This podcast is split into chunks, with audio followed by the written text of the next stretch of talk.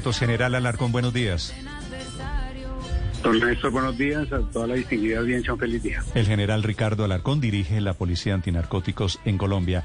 General, este laboratorio que cayó en Bogotá, ¿qué era? ¿De quién era?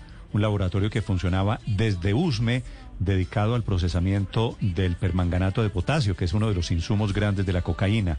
¿Ya saben a quién pertenecía, general? Eh, don Néstor, buenos días.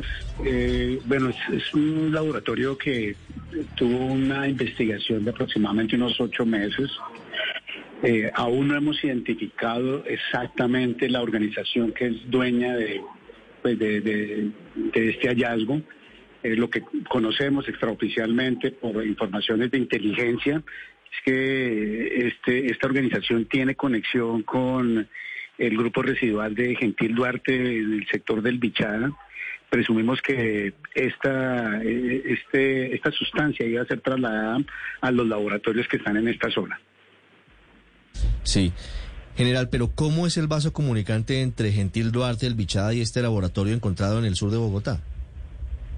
Eh, bueno, hay unas informaciones de tipo técnico, unas informaciones de fuentes humanas que indican pues eso. Eh, lo que se encuentra allí eh, daba para eh, procesar por lo menos 830 kilos de permanganato de potasio mm, quincenales. La información que tenemos es que por vía rural, por vías terciarias, salía hacia el meta y de allí hacia la zona de el Bichada y el Guaviare. Estas zonas de injerencia ya de, de esta organización al mando de alias Gentil Duarte eh, lo que hace presumir y lo que dicen las primeras informaciones es que hay una conexión entre esta organización y pues eh, eh, la que la organización que lidera Gentil Duarte. General, ¿qué tan difícil es fabricar permanganato de potasio? Se lo pregunto porque si tienen los laboratorios Gentil Duarte y las disidencias en Bichada y en Guaviare, ¿qué sentido tiene poner un laboratorio para producir uno de los insumos tan lejos, en Bogotá además?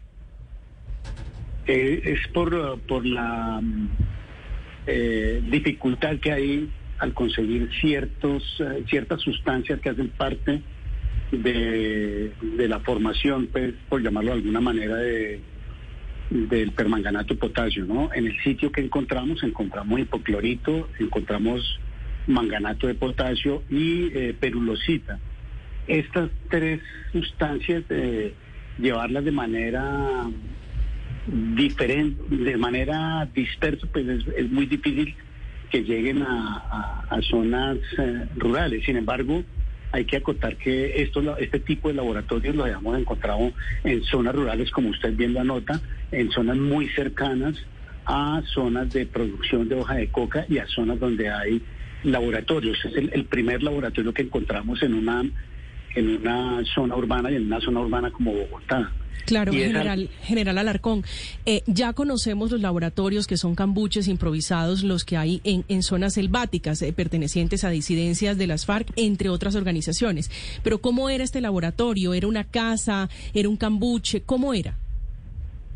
No, esta era una casa. Encontramos eh, las dos zonas que usualmente utilizan en este tipo de laboratorios, una zona de calderas y una zona de enfriamiento una zona bastante amplia para el tipo de laboratorios que hemos encontrado para la producción de permanganato de potasio.